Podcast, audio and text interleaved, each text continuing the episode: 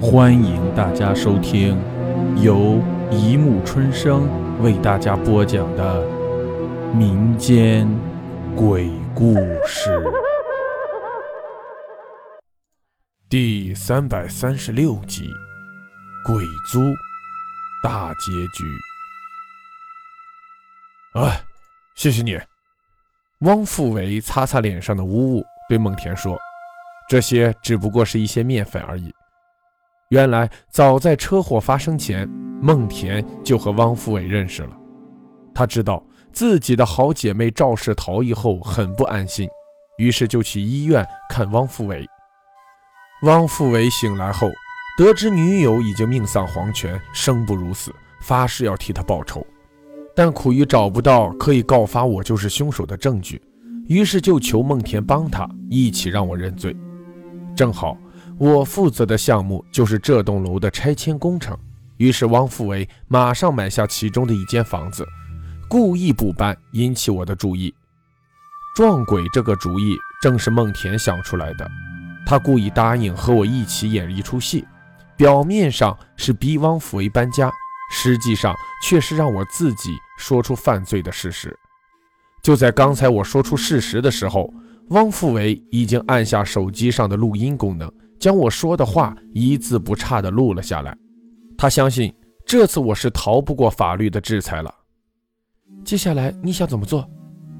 汪富伟抚摸着女友的照片，也就是摆放在客厅里那个女孩的照片，拿出早已经准备好的香烛，说。我我想到下面去祭拜我的女朋友。哎，你对你女朋友真好。孟田也拿出一张相片说：“我也去祭拜朋友，一起吧。”汪富伟朝他手中的照片瞥了一眼，不觉一惊，孟田手里的那张竟然是他自己的照片。你，汪富伟露出不解的表情。孟田慢慢抬起头。用手轻轻一撕，脸上的那张皮就给撕掉了，露出了另一张面孔，就是刚才他画好的鬼状。他死死盯着汪富伟说：“你真的把我忘了吗？”汪富维在短暂的思考后，终于想起来了，惊讶道：“原来是是你！没错，是我。”孟田的脸上露出凄惨的笑容。当年你就是为了钱抛弃了我，选择了那个富家女。你知道我有多伤心吗？我不能接受你的背叛，于是我在自己租的房子里，也就是隔壁那个房子，写了遗书，跳了下去。你知不知道，原来从五楼跳下去真的很痛，我的脑袋摔了一个大窟窿。你看。孟田把头转过去，他的后脑勺是一个大大的黑洞，所有的血管都暴露在外面，鲜血鼓鼓的向外冒着。嗯，汪富维吓得大叫起来。孟田转过脸，慢慢的靠近他说：“我以为你会记得我，谁知道一场车祸，你竟然失忆了。你还以为你真的爱那个女人，甚至为了她要报仇。你知不知道我好痛？不是脑袋。”是心，我我我我我我真的不记得了。汪福伟不自觉地向后退去，一直退到窗户前。现在你报仇了，可我呢？我不能白帮你啊！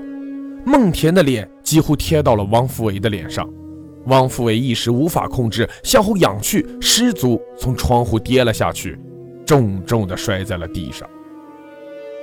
然后，我。一脸微笑地站了起来。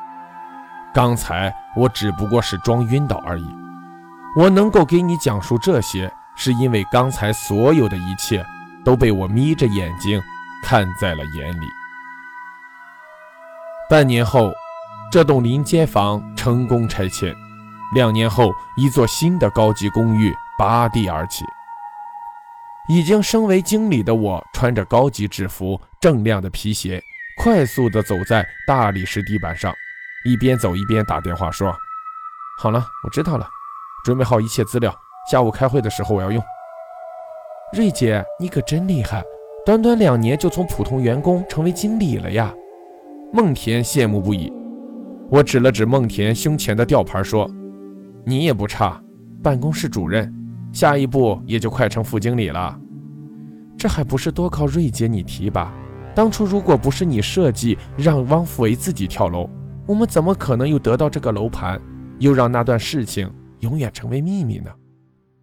事情的真相其实是这样的：我本来不想置汪富维于死地，只是想让他搬家而已。后来我看到汪福维客厅里的那张照片，觉得眼熟，这才想起那场车祸。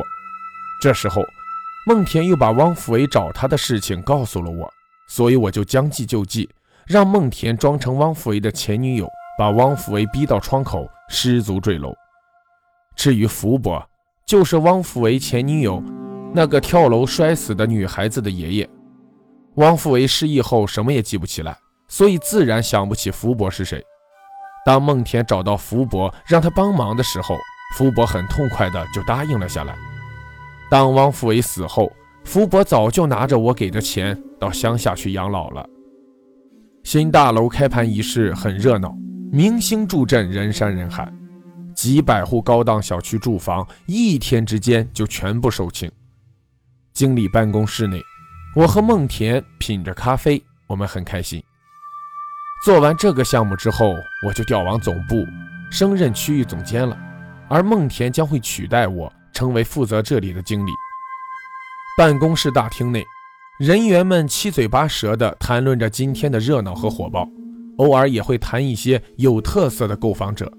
比如说，有一位衣着朴素的乡下老大爷，居然大手一挥，买下了好几套房子。那个老大爷的新闻已经过时了，你们知道吗？今天我碰到一个怪人呐！一个员工得意地炫耀着：“你们见过用红色写自己名字的人吗？”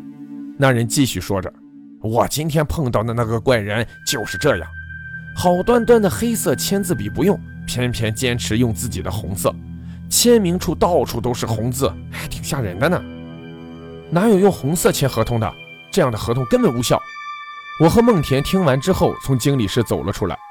这个世界真的是什么怪人都有，公司完全可以以红色签字的合同无效为名，吞下购房者交付的定金和首付。那个业主叫什么名字？合同在哪？我看看。我向那人说道：“你这这就是这一份。”那人把合同递给我，他他叫汪富维。顿时，我感到胸口一阵发慌。好了，故事播讲完了。欢迎大家评论、转发、关注，谢谢收听。